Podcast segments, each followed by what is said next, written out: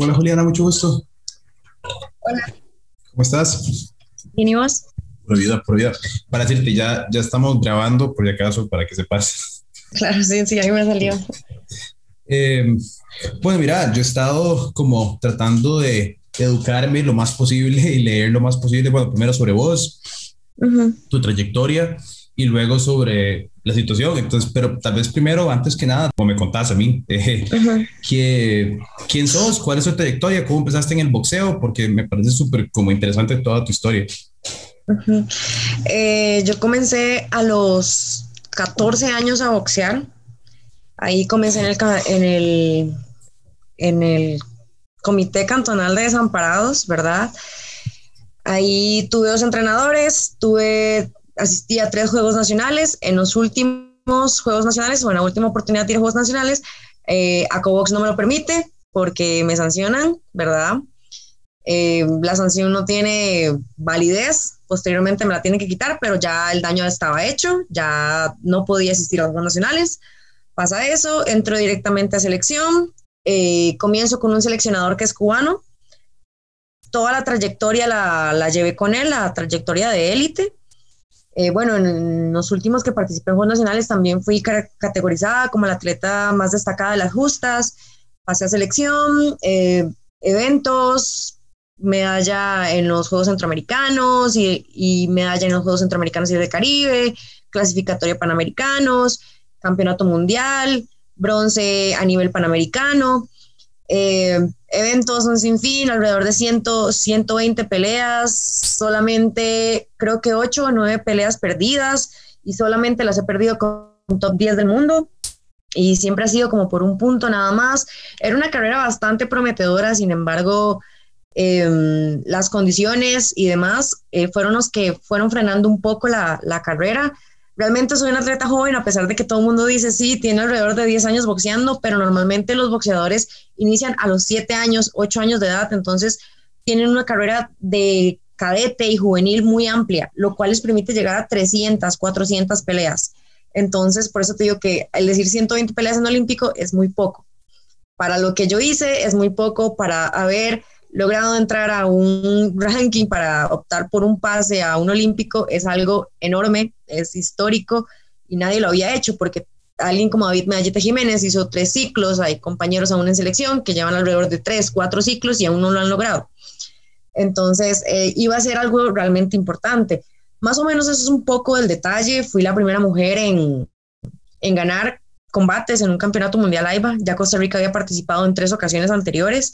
Sin embargo, fui yo la que topó con la dicha de ganar ahí, ¿verdad? Y hasta misma AIBA Internacional lo hace, lo hace alusión en una nota que, que realizó, ¿verdad? Y lo denota como, o sea, que es un gane histórico para Costa Rica, que no se había logrado en toda su trayectoria, ¿verdad? Además, contra un país potencia, que era Italia, y ahí fuimos continuando, ¿verdad? Y bueno, llega la, situación de la, pandemia, se hace un paronazo, el que es nuestro seleccionador, que era cubano, bueno, que es cubano él, le comienzan a rebajar el, salario, le cancelan contratos y demás, entonces él decide partir hacia España, España lo contrata como entrenador, nosotros quedamos a la deriva, no tenemos ningún entrenador ni nada por el estilo, nos consiguen un entrenador alrededor de febrero, creo que por ahí, esas fechas. Y mm, los entrenadores no tienen el nivel eh, como para llevar una selección o para decir que te van a, ayudar con un poco más, pero sí nos podían ayudar a, la mantención. Ya el entrenador había dejado una muy buena base eh, de técnica y demás, entonces ellos podían continuar, aunque sea con, la continuidad de entrenamientos, ¿verdad? Eh, de entrada, yo solicité al, Comité Olímpico realizar los entrenamientos por mi cuenta. Ellos, yo no quería entrenar con, estos entrenadores, desde, desde el inicio lo hice saber. Sin embargo, ellos me dicen que es lo que hay y que como seleccionado uno debe ser profesional y debe adaptarse, ¿verdad? A pesar de que se sabe que no había, sea, química, entrenador, atleta y demás por problemas de, de mm, competencias y así, ¿verdad? Em, yo comienzo los entrenamientos, normal con ellos. Yo me albergo desde que inicia la... Nosotros estábamos en Colombia cuando se canceló el clasificatorio la primera vez. Nos traen a Costa Rica, inicia la pandemia, todo el, el paronazo. Yo decido internarme en el Comité Olímpico para poder continuar y no dejar de entrenar y así este, llegar a mi objetivo que lo he tenido claro desde que comencé en boxeo. Creo que nunca pensé en Juegos Nacionales, nunca pensé en Juegos Centroamericanos, sino siempre vi más allá y creo que eso fue lo que me inspiraba a mí, ¿verdad? Em, me, me, albergo ahí, hago tres entrenamientos diarios que constaban desde las 5 de la mañana realizar la parte de cardio, a las 9 de la mañana realizar boxeo y a las 3 de la tarde la parte de, de preparación física, ¿verdad?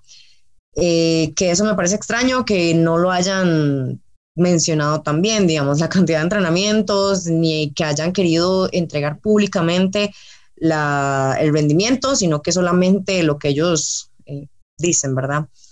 Este, ni siquiera pruebas físicas que realizaron de consumo de oxígeno, de fuerza, de nutrición, ni nada, ¿verdad?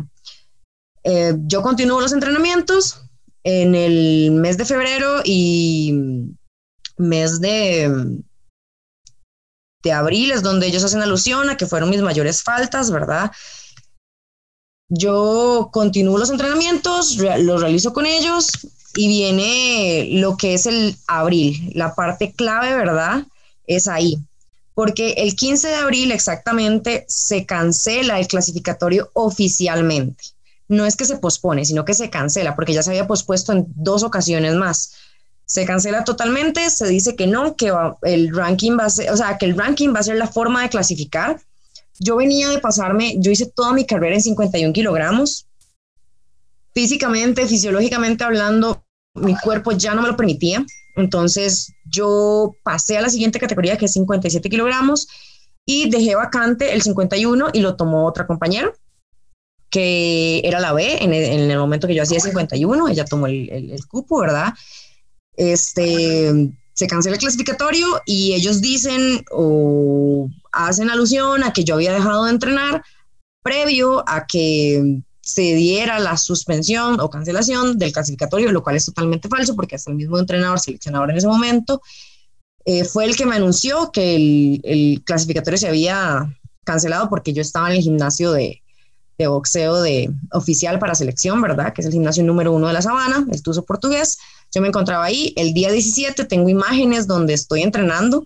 Cuando cualquier atleta le dicen eh, se canceló, obviamente cualquiera hubiera hecho un paronazo o aunque sea una semana de descanso. Sin embargo, yo continué porque sabía que había esperanza, que, que algo se podía hacer.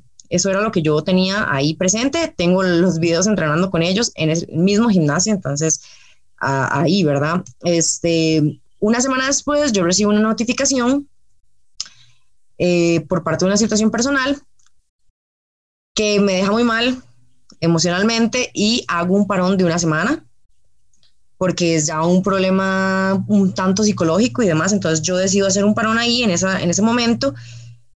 Sin embargo, yo no anuncié al Comité Olímpico mi partida de las instalaciones, entonces eso es lo que ellos están utilizando como en, mi contra en parte, ¿verdad?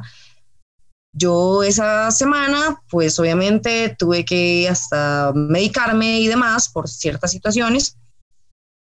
Yo llego a la semana siguiente y le solicito a Henry Núñez, el presidente del Comité Olímpico, una audiencia para poder hablar, explicarle las razones del por qué yo había faltado, de la situación que estaba pasando en mi vida y demás. Él me dice que está bien, yo llego a las instalaciones del Comité Olímpico, él me recibe, está Teresita Chía, que es una de las funcionarias también de ahí, está él y comenzamos la reunión. Yo le explico que ha sido un momento muy difícil en mi vida, que se me une que el clasificatorio se cancela, que era el sueño de mi vida, por lo que venía trabajando tanto tiempo, además, ¿verdad? Me dan esta notificación, es una semana muy difícil, es un conjunto de situaciones que a mí me dejan, o sea, psicológicamente fuera de, de, entrenamientos porque va implicado en el área de boxeo, más que todo, toda esta situación que está pasando. Em, yo, para explicarte un poco más mejor y la verdad, dejar un poco los rodeos, la situación que yo tengo en el 2016, yo hice una denuncia en contra de un entrenador de boxeo por violación.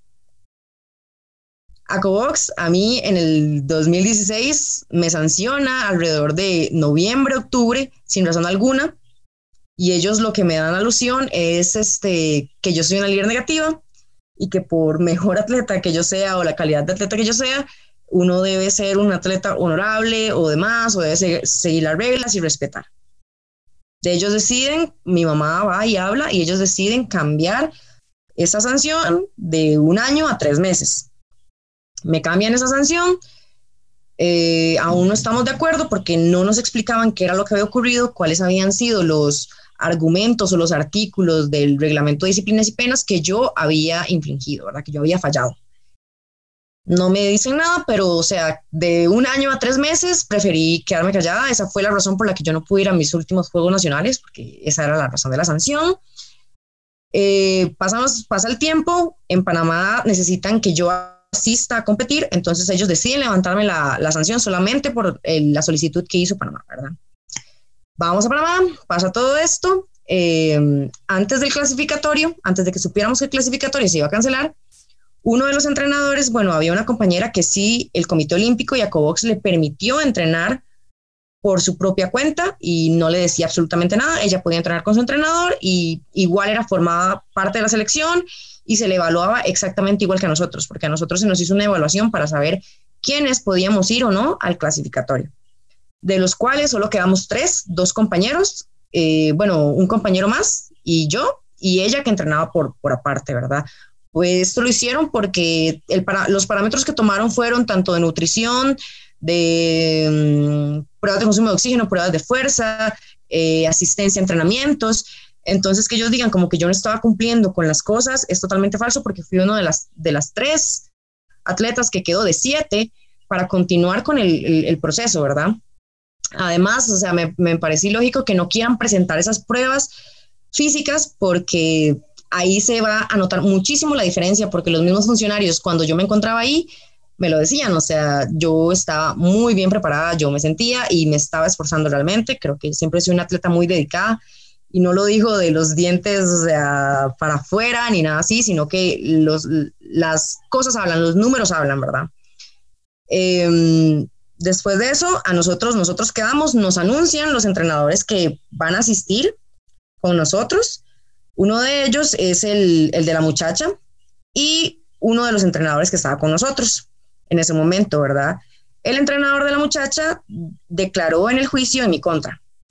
Yo le solicité al Comité Olímpico que por favor hicieran un cambio, que yo no me sentía cómoda, que yo no me sentía gusto, además que el entrenador que estaba con nosotros se lleva muy bien con este señor. Entonces, por eso desde el inicio yo había solicitado no entrenar con él. Sin embargo, hicieron caso omiso a la situación. Yo presenté imágenes donde este entrenador sale de la mano con el, señor que yo denuncié, diciendo que ellos están hechos de la misma cuña y demás, entonces yo no me sentía para nada cómoda estando obviamente en ese ambiente que ni ACOBOX ni el Comité Olímpico se encargaron por arreglar o hacerme sentir bien, ¿verdad? Este, él me dice que, que, bueno, Henry Núñez, lo que nos dice en la reunión, porque no solamente estábamos nosotros dos, sino estaba la psicóloga, estaba la metodóloga y todos mis compañeros en esa reunión cuando nos anuncia lo de que quiénes son los entrenadores que van a asistir. Él nos dice que así son las cosas, que el que quiera participar, participa y el que no, no, porque así son las cosas. Yo me siento sorprendida, eh, le solicito hablar a la, a la, psicóloga que esto no me parece y que él va a declarar en mi contra, que ya yo lo sé porque a nosotros nos anunciaron el, en la preaudiencia quiénes eran los que iban a, declarar y él salía. Yo lo anuncié también en la COVOX y tampoco hicieron absolutamente nada al respecto, ¿verdad? Em, en el mes de febrero a mí me llaman para juicio, me llaman a declarar. Entonces, cuando ellos mandan el reporte de asistencia, se ve alrededor de seis, creo, te digo exactamente, de seis ausencias. No sé si vos tenés el reporte. Eh, tenía el artículo acá, Ah, no, es que ellos enviaron como un reporte de ausencias o de asistencia, mejor dicho. Entonces ya te digo los números. A ver si lo encuentro. Es que sí que tengo el artículo. Y es que no lo encuentro el artículo directo de la... O sea, tengo los como los pronunciamientos de ellos, pero no tengo cuántas dijeran ellos. Que, pero, pero seguí, ahora lo podemos revisar después. Ajá, ellos dicen que en enero tengo un 100% de entrenamientos y en febrero tengo un total de seis ausencias, las cuales obviamente son justificadas porque el juicio normalmente lleva cierto tiempo. Sin embargo, yo hice anuncio de que iba a estar en, ese, en esa semana en juicio. Se lo dije a la metodóloga, que es la encargada de repartir esa información entre los, entre los dirigentes, ¿verdad? Sin embargo, cuando yo veo el, el argumento de ellos, dice que tengo seis ausencias y fue la semana en la que yo me encontraba en juicio. Eh, pasa, ¿verdad? Ese mismo mes yo dicen que tengo dos ausencias justificadas. Fue por la razón de que yo tuve una cirugía dental, ya que me habían quebrado un diente, entonces tuvieron que sacarlo, extraerlo totalmente. Y al hacer eso, pues obviamente no podía entrenar y demás durante cierta cantidad de días. De hecho, yo planifiqué la cirugía el día jueves para solamente faltar viernes y el fin de semana tener la recuperación y volver el lunes a entrenar. Ahí hay un, 90, un 61% de asistencia a los entrenamientos solamente de boxeo, porque ellos no están contando con los entrenamientos también de preparación física, ni de, ni de salir a correr, ni nada así en absoluto, ¿verdad? En marzo dice que tengo un 92% de ausencias, eh, de, de asistencia, perdón, y en abril que es cuando se da la cancelación del clasificatorio del día 15. Eh, bueno, yo tengo entrenamientos, eso, la semana posterior del 15 es cuando yo falto por la situación que me dan exactamente la decisión del juicio, que se da una absolutoria por duda, porque simplemente dicen que no tenían pruebas suficientes y demás. Entonces, yo comienzo en toda una situación de depresión y demás, pero también preparando toda la, la parte de apelación con un abogado privado entonces, di, ando en mil cosas, no tengo cabeza como para decir voy a ponerme a entrenar. Más que todo era incierto, no se sabía qué iba a pasar, no se sabía qué iba a hacer de nosotros. La selección ya se había disuelto totalmente porque ya no había una selección. Ellos retiraron de selección a tres de nuestros compañeros, lo sacaron y uh, quedamos tres solamente y entrenábamos dos con este entrenador, ¿verdad? Con el que se suponía que era seleccionador. Este entrenador deja de asistir, deja de asistir, ¿verdad? Y, y él sigue contando las ausencias como si él estuviera asistiendo a los entrenamientos. Nosotros comenzamos a buscar formas de entrenar. Desde que yo tuve esa reunión, yo hablé con, con Henry Núñez en, en, esta reunión que él dice que la solución que me pidió que no me pasara profesional y demás, ¿verdad? Que lo dice en el audio, en las declaraciones y demás. Esa, esa audiencia la solicité yo para explicarle toda esta situación, porque a mí me estaban llamando y todo, pero ¿quién en una situación de estas vas a contestar llamadas para que te estén diciendo, tenés que venir a entrenar? O sea, tenés que responder, o sea, creo que nadie.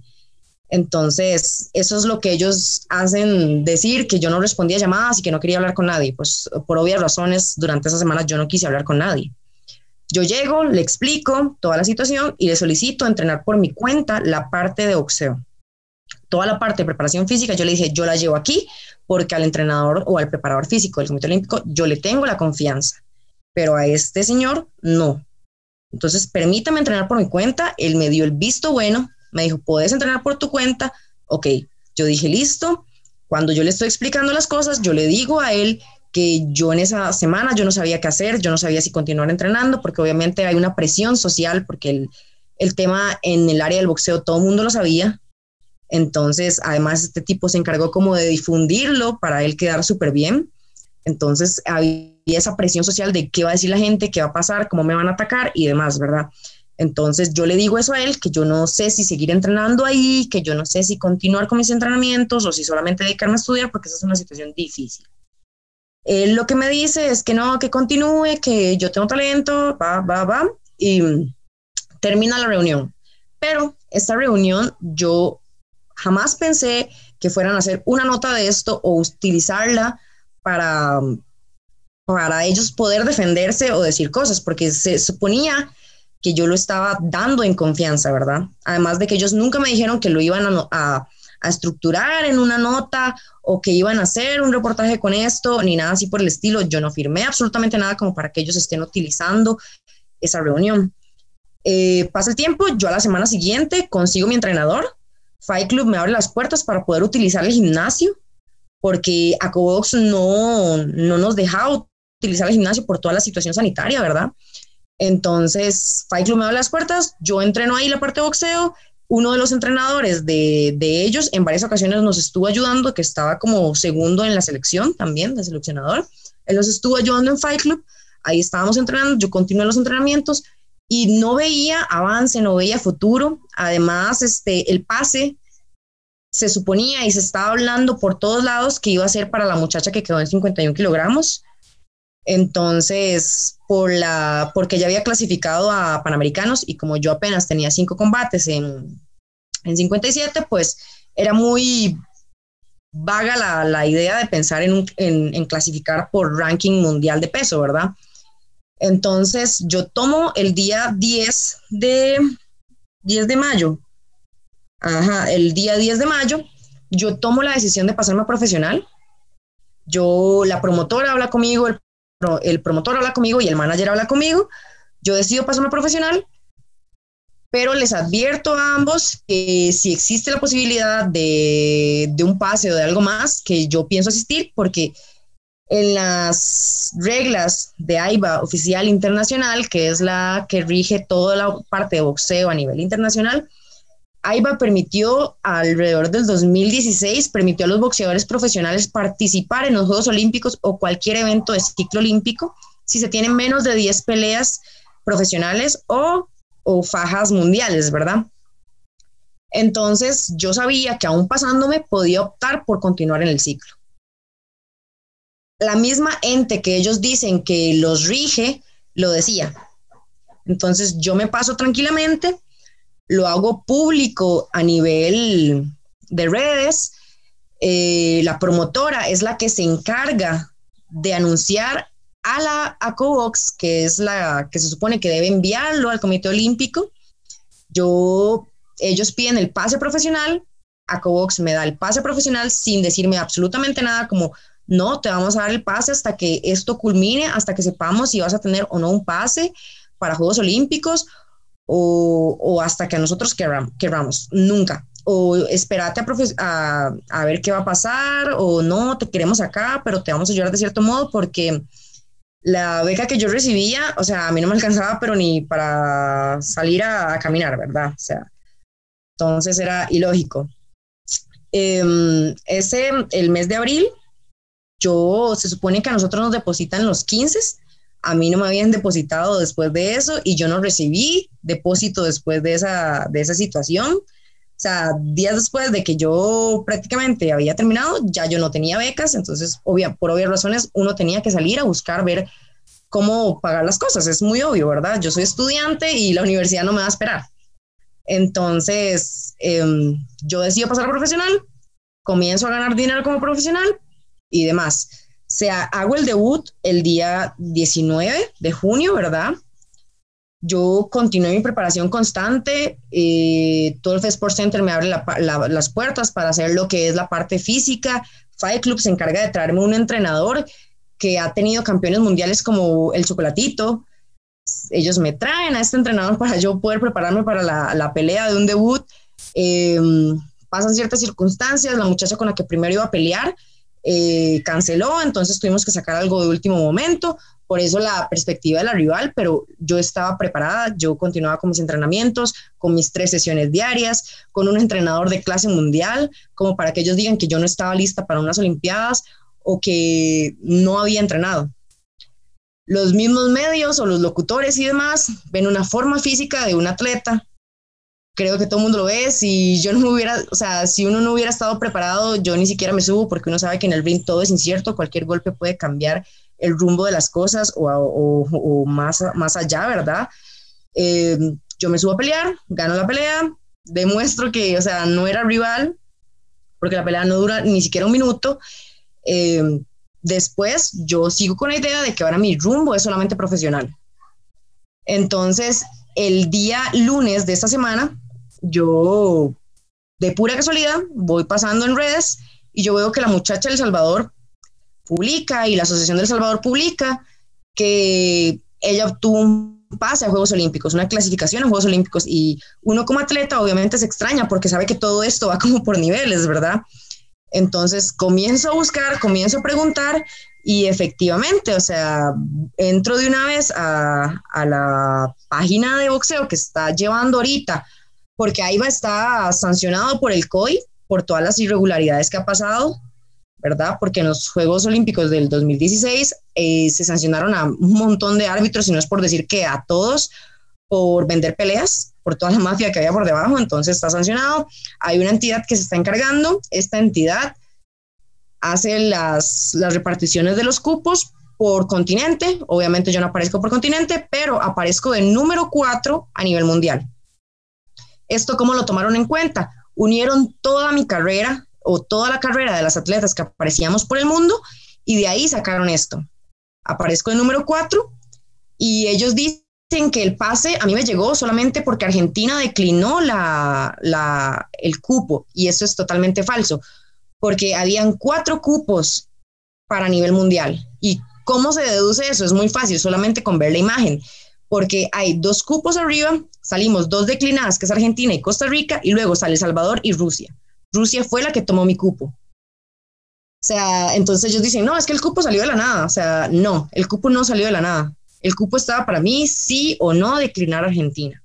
Igual yo tenía que asistir y ellos, o sea, ellos toman en cuenta todo. Aquí todo se actualiza. Por ejemplo, el BoxRec se actualiza de una vez cuando yo aparecía como profesional y les aparece de una vez a estas personas. Entonces, enviaron una invitación sabiendo que yo ya había debutado, es porque se permite porque no había ningún problema. Entonces, ellos después, yo veo esto, comienzo a llamar a todos los que conozco el Comité Olímpico, nadie me contesta, Henry, Núñez no me contesta tampoco, lo llamé alrededor de cuatro o cinco veces y no me contesta, em, llamo al presidente de ACOVOX, me contesta, eh, yo lo saludo, le pregunto que quiero una explicación, que quiero que me diga si esto es cierto porque no estoy entendiendo bien las cosas y él me dice que sí, que efectivamente había un pase para mí, pero que ellos lo declinan por el hecho de que yo ya no soy una atleta olímpica y no merezco ir a Juegos Olímpicos porque yo di el paso profesional y ya no formaba parte de ellos cuando ser atleta olímpico a uno nunca se le quita. Vos sos atleta olímpico hasta que te morís. O sea, eso no, te lo, no te lo va a quitar absolutamente nadie, por más que te pases a profesional o te retires y, y, todo. O sea, él me dice esto, yo le solicito una o sea, información porque él sabía que yo, siendo profesional, podía asistir, que cómo era posible que ellos me, me hicieran esto, ¿verdad? Él me dice que hay un sinfín de problemas alrededor mío, que mi personalidad no es olímpica, que yo no tengo valores olímpicos, que yo no soy un atleta de excelencia y lo hace alusión también en, las, en los medios cuando él lo dice, hasta en el mismo programa de Acobox, no sé si has entrado a la, a la página de ellos, él mismo en las declaraciones dice eso, que los atletas que tienen que ganarse las cosas, o sea, no me lo gané. Para ellos yo no me gané un pase, pero para un comité internacional sí. Entonces es bastante curioso toda esta situación. Él me dice eso, Henry Núñez me manda un mensaje a las 8 de la noche casi 9 de la noche, diciéndome que me presente al día siguiente a la 1 pm a una reunión para aclarar las cosas. Eh, para mí es una falta de respeto porque siento que esa reunión debieron haberme la dado desde el momento en que tenían en el escritorio un pase a, los Juegos Olímpicos. Eh, mi promotora y, mi manager me dicen que, que no podemos presentarnos porque ellos ahorita se encuentran con orden sanitaria. Le digo a él que necesito que sea con ellos porque yo no me voy a presentar sola y me dice que, que, no, que tiene que ser presencial y demás.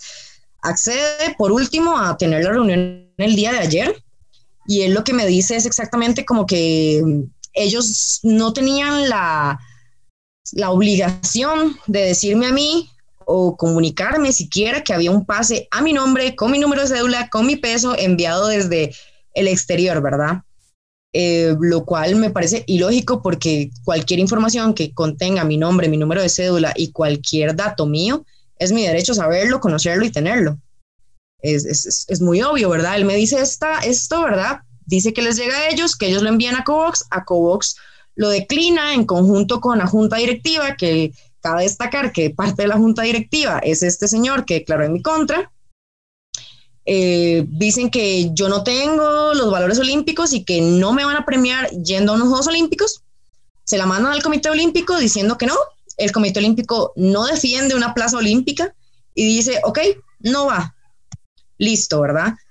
ahí queda, ellos lo dejan por debajo de la mesa, yo me entero y es ahí donde comienza, cuando yo llamé a Rafael Vega, es ahí donde comienza toda esta situación, cuando los medios empiezan a dar cuenta, donde empiezan a comentar y, demás, ¿verdad? Este, en esa reunión, eh, lo que me dice un Henry es esta situación que utilizando la reunión que tuvimos en, en ente privado, la utiliza, la pone en un Word y punto por punto dice, ella dijo esto, esto, esto, se puso a llorar. O sea, cosas así utilizó, hasta la, los diálogos que utilizó, el hecho de ponerse, se puso a llorar y dijo esto y esto, esto. O sea, para mí fue realmente humillante y yo se lo hice saber a él y le dije, no puedo creer que usted esté utilizando una situación emocional, psicológica para ahora venir a defenderse y tapar una, una decisión como esta tan grave que no solamente me afecta a mí, sino al boxeo costarricense y a Costa Rica, porque le estás negando algo que nunca ha tenido y que no ha tenido hace 30 años ni siquiera participación en los Juegos Olímpicos. Entonces, él me dice que yo debo aprender a aceptar mis responsabilidades por el hecho de haberme pasado a profesional, lo cual no me, o sea, el, profesional, el profesionalismo a mí no me quitaba absolutamente nada. Él dice que fue un abandono de entrenamientos, yo continuaba entrenando el hecho de que no entrenara como, como seleccionada nacional no, no implicaba absolutamente nada, porque yo tenía una continuidad. Además, él le solicitó a David Medallita Jiménez hace casi año y ocho meses antes de la pandemia asistir como parte de la selección de boxeo olímpico, a pesar de que David ya tenía alrededor de cinco o seis peleas en profesional, les, tanto a Cobox como el Comité Olímpico le solicitan a él ir a buscar un pase olímpico. Y a mí, teniendo un pase olímpico, me dicen que no porque soy profesional. Es sumamente extraño toda la situación. Yo se lo expreso a él, yo le hago saber que eso a mí no me, no me impedía absolutamente nada porque ahorita exactamente hay alrededor de 10 o 15 boxeadores profesionales clasificados a Tokio, hasta por invitación. Estados Unidos, que es una potencia mundial, o sea, Colombia, Venezuela, por ejemplo, Estados Unidos tiene tres boxeadores que se pasaron después de que se canceló el clasificatorio, se pasaron a profesional y hoy están en Japón en una concentración, listos para participar en Tokio. ¿Por qué una potencia mundial lo hace, pero Costa Rica no lo puede hacer? Eso es lo que nos deja a nosotros saber toda esta situación. Él hace alusión que un atleta necesita más que solamente entrenamientos y talento, que necesita valores olímpicos, que necesita respeto, que necesita más cosas, lo cual yo no entiendo cómo vos categorizas un valor olímpico o cómo categorizas las cosas. Es algo que no puedes medir, simplemente es una perspectiva de ellos y vos como dirigente de algo como esto no puedes decir, mm, o sea, vos no me pareces olímpico, simplemente. Y te niego la plaza, pero perdón, pero es que no sos olímpica. O sea, es, es bastante complicado. Él me dice que, que acepte mis responsabilidades, que ellos no son culpables, que el culpable es a Cox, que él tomó la decisión, pero yo le digo que ellos terminaron de aclarar esa decisión, ellos pudieron haber, aunque sea, intentado un poco más o comunicarse conmigo para que yo pudiese, pudiese hacer algo en contra de Cobos de la decisión, ¿verdad? Este, él me dice esto, prácticamente me saca en cara los años, el dinero que se invirtió en mi carrera, dinero y años de inversión que se dieron con medallas, que se retribuyeron con medallas, ¿verdad? Y es increíble toda la, la situación, él dice como que Sí, es bastante complicado. Él me dice que no, que sacó Vox, sacó Vox dice que no, que fue en conjunto, que yo no tenía derecho, que, o sea, que simplemente no. Y las, las cosas que ellos, o sea, porque yo les dije que todas las situaciones que ellos estaban diciendo, que yo no entrenaba y demás, o sea, es prácticamente una difamación pública porque ellos saben y ellos han estado durante todo el proceso y ellos mismos, creo que yo publiqué en mis historias, donde ellos mismos se jactaban de mis premios. Nos otorgó la medalla número 69 de, oro, nos otorgó la medalla número 21, grande Costa Rica, Julián Rodríguez gana por, o sea, entonces yo mismo se lo hice saber y él lo que me decía, no, que me hiciera responsable, que ellos no tenían aquí y allá. Eh, también puso como ejemplo que a él en el en unos Juegos Olímpicos, también le niegan un pase a Juegos Olímpicos, la asociación, la federación, perdón, de judo, y yo le expongo, ok, usted sintiendo, sabiendo el dolor, lo que es perderse en los Juegos Olímpicos, ¿por qué hace pasar a un atleta que usted tiene la potestad de, de dárselo, lo hace pasar por la misma situación? Y él no sabe cómo responder a todo esto y simplemente termina la, la reunión diciendo buenas tardes, bueno, ya aclaramos las cosas, hasta luego. Y eso es todo lo que tengo hasta ahora. Nosotros sabemos que no podemos. Ah, bueno, en la reunión también íbamos a. Le solicitamos que si podía entrar nuestro abogado y él nos dice que no, que el abogado no puede ingresar a la, a la reunión, ¿verdad? Lo cual nos parece muy extraño. Continuamos. Eh, lo que nos dicen a nosotros es que, bueno, y lo que sabemos desde el inicio prácticamente es que ir a Tokio es imposible ahorita. Ya mi plaza está dada Estamos a 18 días de que comiencen las justas, ya no hay opciones, ya sabemos que la carrera quedó hasta ahí, pero o sea, el hecho de que ellos me hayan frenado una Olimpiada, eh, a mí no me quita el hecho de que soy olímpica. Punto, soy olímpica, una entidad exterior lo vio en mí y ustedes no, pero está bien. Em, ya obviamente yo no pienso volver a, a, lo que es el boxeo o el deporte olímpico porque me deja un sinsabor de toda, de toda esta situación. Eh, yo le expuse a él que ellos, él me dijo, es que usted se pasa profesional. Yo le dije, sí, ustedes nunca crearon un ambiente seguro para mí, yo nunca sentí un apoyo, yo nunca sentí ese respaldo de ustedes porque justamente cuando yo le pedí la ayuda de él, él me dijo, bueno, nosotros como Comité Olímpico no podemos meternos en absolutamente nada teniendo ellos una campaña en contra del acoso en el deporte, ¿verdad? Entonces, ¿campaña para qué? Eh, ya se sabe que eso quedó así, pero nosotros sí queremos tomar eh, actos legales en contra prácticamente. Vamos a estar analizando qué es lo que podemos hacer, qué, qué puntos a, atacar, porque también en comunicación con el INAMU, porque esto o sea, abarca muchísimos puntos, abarca algo de trasfondo muy grande. Entonces, vamos a, a, ver qué es lo que se puede hacer. Por el, por el momento estamos trabajándolo así. Eh, la gente, el pueblo de Costa Rica se dio cuenta de lo que hicieron. Eh, la gente lo ha notado que es más un desquite por toda la situación de profesional que otra cosa o por algo más allá. Además de que ellos preferían que otra compañera, la que había quedado en 51, eh, fuese la que asistiera a Juegos Olímpicos, porque ya ella la tenían predispuesta para que la plaza fuese para ella, a ella la vacunaron en conjunto con todo el, equipo de que ya estaba clasificado a Juegos Olímpicos, porque ellos esperaban que ella fuera la que obtuviera el pase sin embargo no tenía los méritos ni, la trayectoria como para poder clasificar a los Juegos Olímpicos. Y entonces ahí hay un poco de conflicto en esta situación, porque a ella se le permitía entrenar por aparte, a ella se le vacuna sin tener el pase y ya ellos teniéndolo en sus manos, para mí, porque la vacunación terminó hace poco. Entonces es, es bastante curioso toda esta situación. Eh, sí, Dios mío, es, es compleja, es compleja.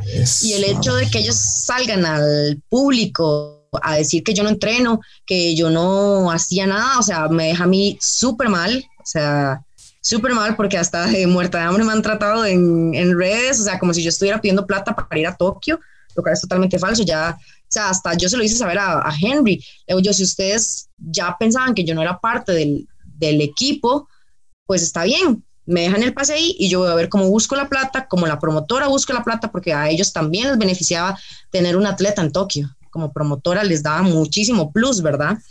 Entonces, pero él dijo, no, no es cuestión de dinero. Entonces ahí fue donde yo dije, bueno, si no es cuestión de dinero, no es cuestión de que sea profesional, o sea, ¿qué es?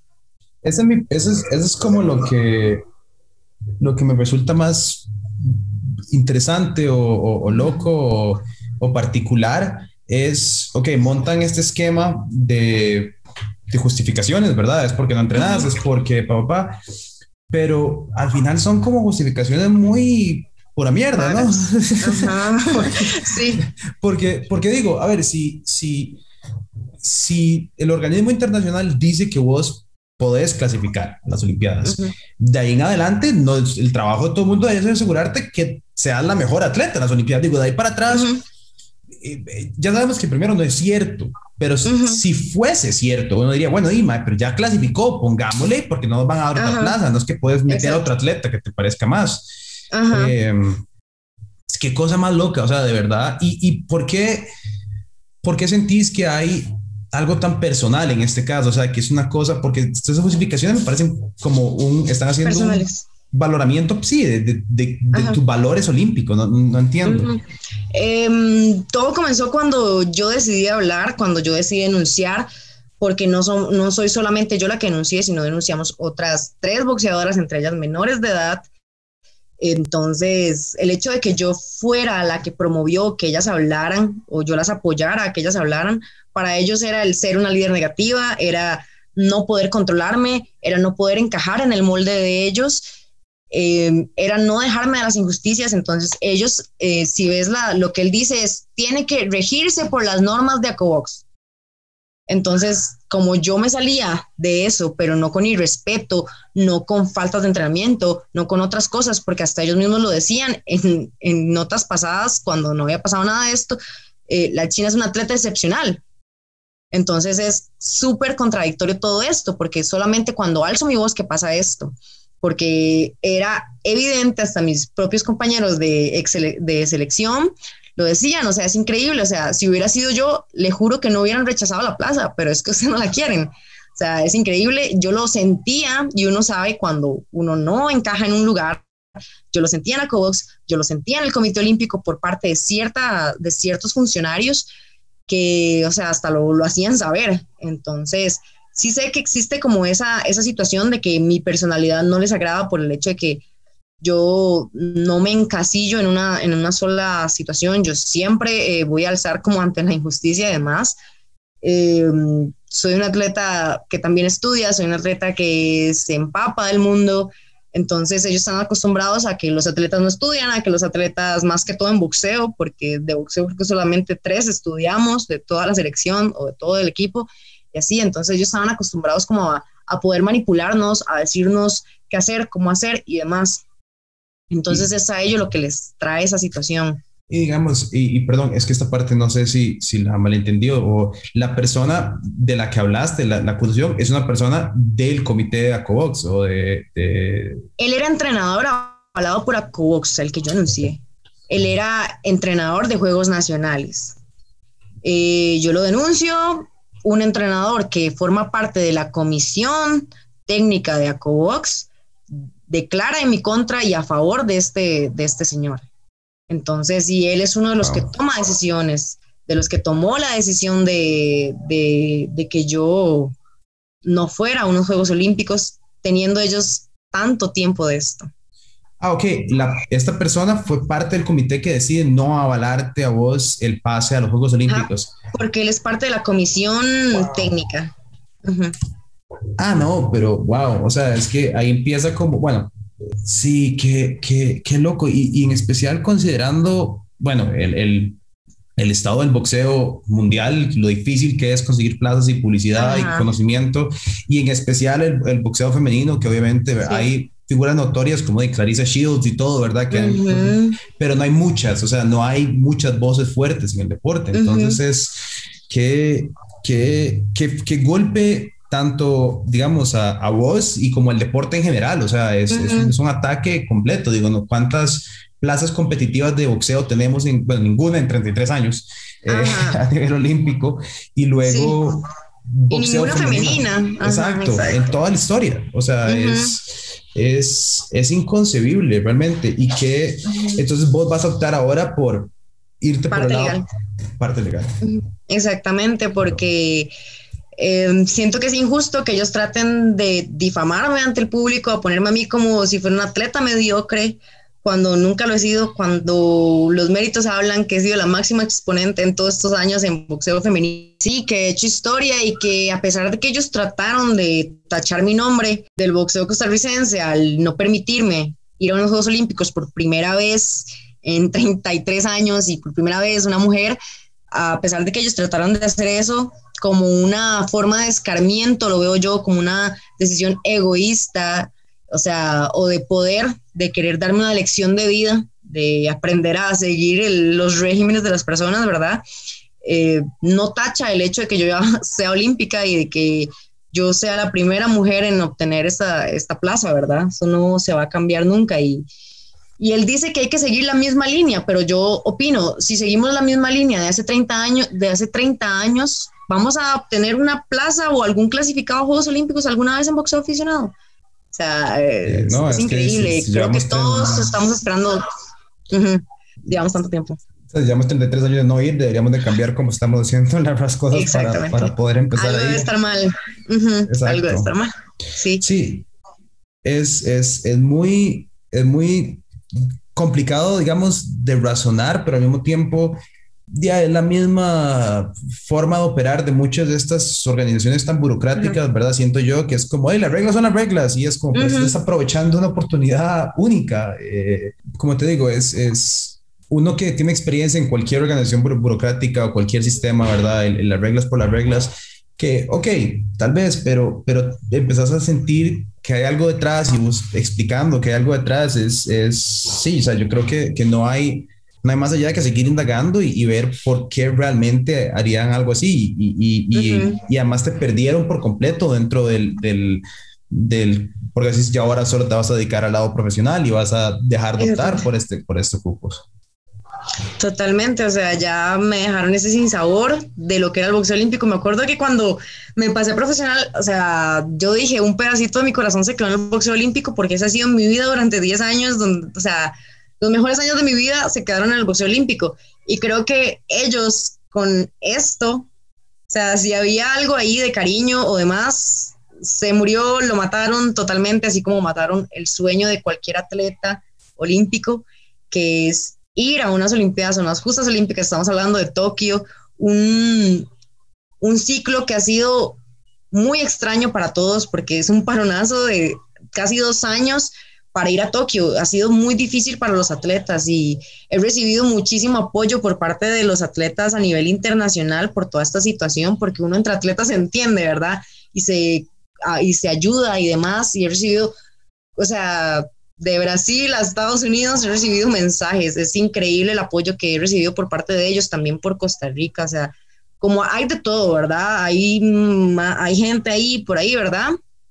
Que a veces no hacen como ustedes, que indagan un poco, o a veces los periodistas, eh, por hacer las cosas por encima, eh, lo hacen quedar a uno mal, ¿verdad?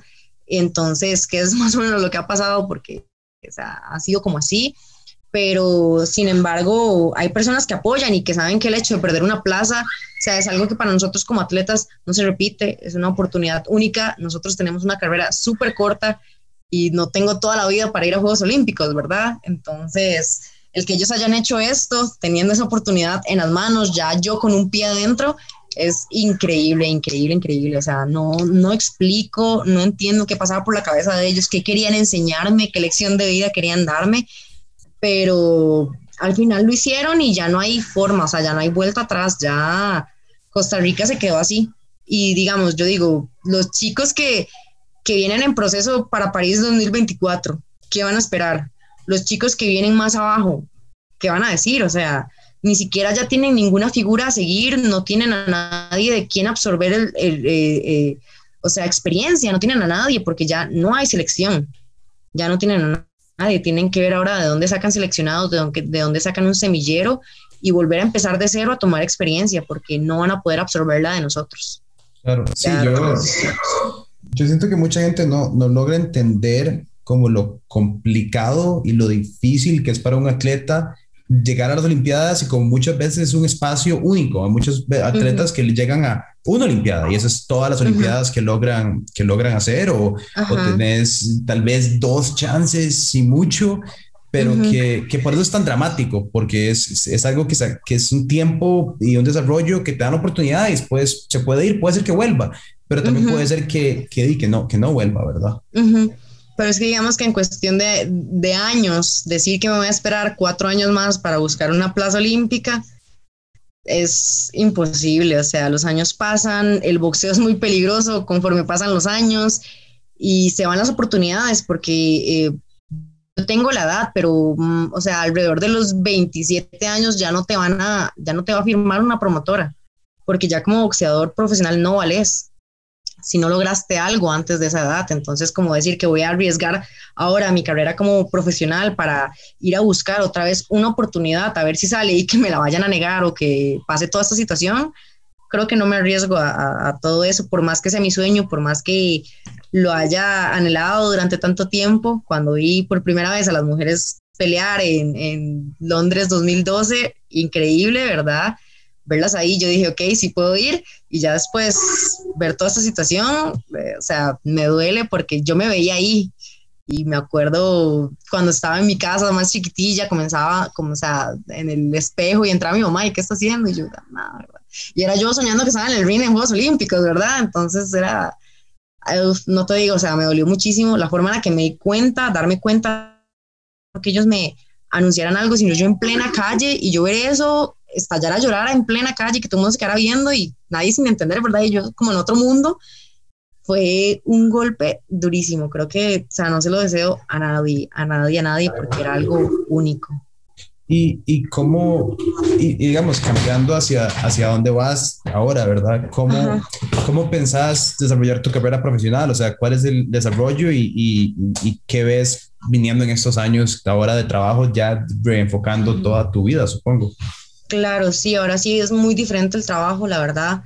Eh, vamos a estar planificando estamos pensando tanto en irnos a México o a Panamá para hacer lo que es la, carrera, porque acá no hay muchas oportunidades, las boxeadoras tampoco. Ahora con esto de la clasificación, pues por más que ellos quisieran quitármelo, me da muchísimo mérito a nivel profesional. Entonces las rivales cambian mucho porque ya, o sea, las organizaciones internacionales te ven diferente. Ok, es una clasificada, entonces las rivales van aumentando, va, a ser de mejor calidad y lo cual a mí no me preocupa porque durante toda mi vida peleé con top del mundo, ¿verdad? Entonces yo más bien feliz, de, hecho para el debut yo no estaba nada feliz, pero bueno, tenía que hacerlo, ¿verdad?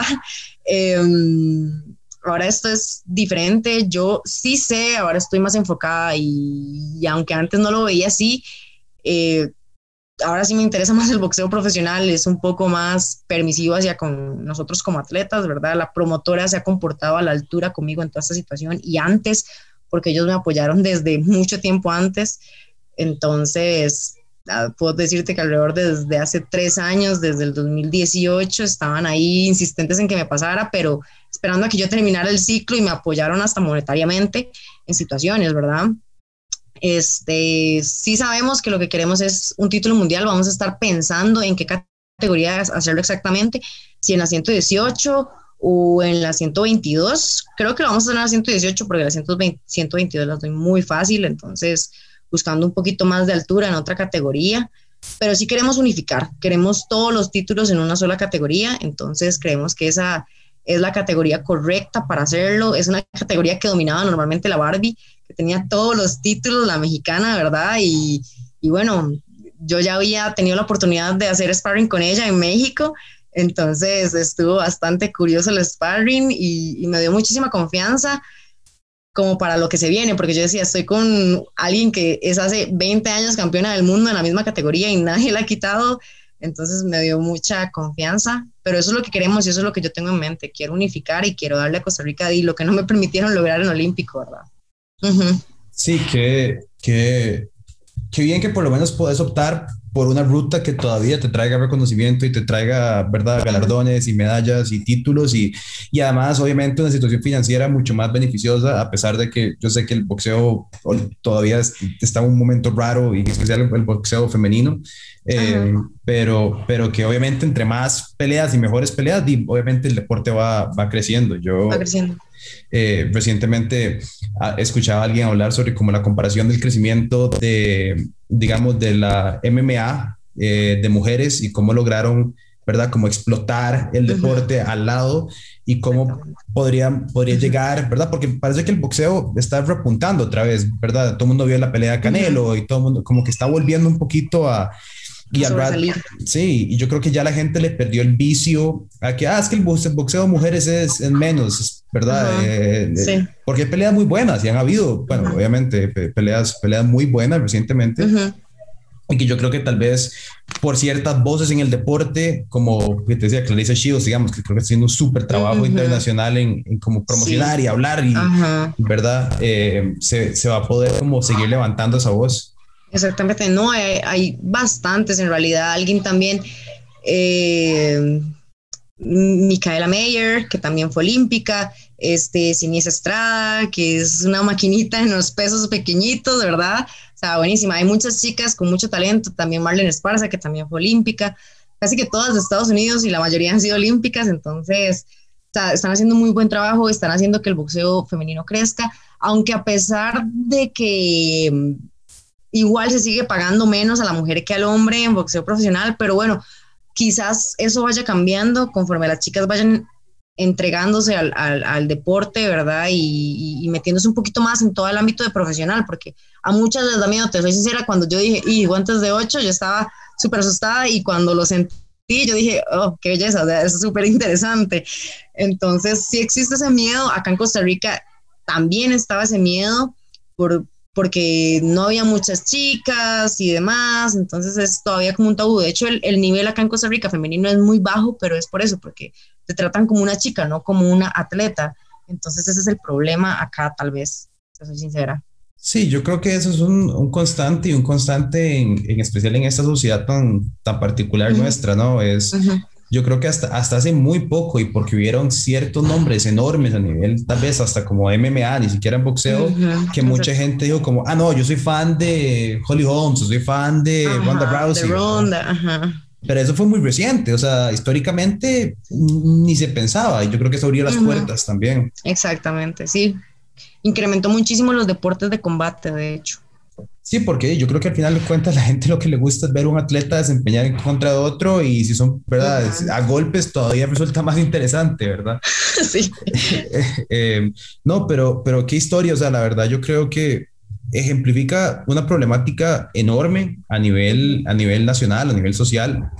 Creo que obviamente aquí hay muchísima tela que cortar, o sea, es ver toda la situación desde la perspectiva. Me encantaría saber qué, qué dirán ellos mismos de, de acerca de esto. Acerca como de esto. Porque ellos solo quieren hablar como de de lo que está por encima de lo que al final les conviene. Entonces es un poco curioso. Sí, claro, no, no, no va a haber una mención de, del trasfondo tal vez un poco más complejo que tienen en, en, respecto de poner a una persona que ha sido acusada a optar a, ¿verdad? Es, es, es, es, terrible, pero, pero no. O sea, yo creo que te deseo toda la suerte del mundo en tu carrera profesional. O sea, de verdad. Eh, y, y, nada, nosotros digo, obviamente vamos a tratar de hablar de esto y gracias por, por dejarnos hablar de esto, porque sí creo que, que nadie realmente ha tenido esta perspectiva que estás contándonos ahora y, y creo que la historia es imposible contarla sin dar este detalle. Es, es demasiado particular e importante. Sí, yo traté de evitarlo, la verdad, pero creo que varios atletas que también han pasado por lo mismo o similar la situación me dijeron como China, o sea, vos tenés ahorita el poder de hablarlo y decirlo, así que dale, alguien como Dirley Yepes también, ¿verdad? Que en su ocasión hizo una denuncia en contra de un entrenador y le dijeron que era una mentirosa y prácticamente que estaba loca. O sea, no lo pudo hacer, entonces yo ahorita tengo la potestad y, y o sea, esto es solidaridad y entre todas podemos ayudarnos al final. Total, y, no, y no da sorpresa ver por qué no se habla más del tema. Si en el momento que se habla del tema o sea, es una acusación, te castigan, ¿verdad? Eh, entonces, obviamente, eh, no, es nada raro. Sí. Pero bueno, muchísimas gracias, Nadine. No, gracias a vos. Esto lo, lo, vamos a estar sacando mañana para que sepas. Y, y, probablemente vamos a sacar un segmento en Welcome to Chepe, que es el programa que sale los sábados. Ok, ok, ok, buenísimo, pura vida, en serio. Muchísimas gracias y un saludo. Hasta luego, pura vida.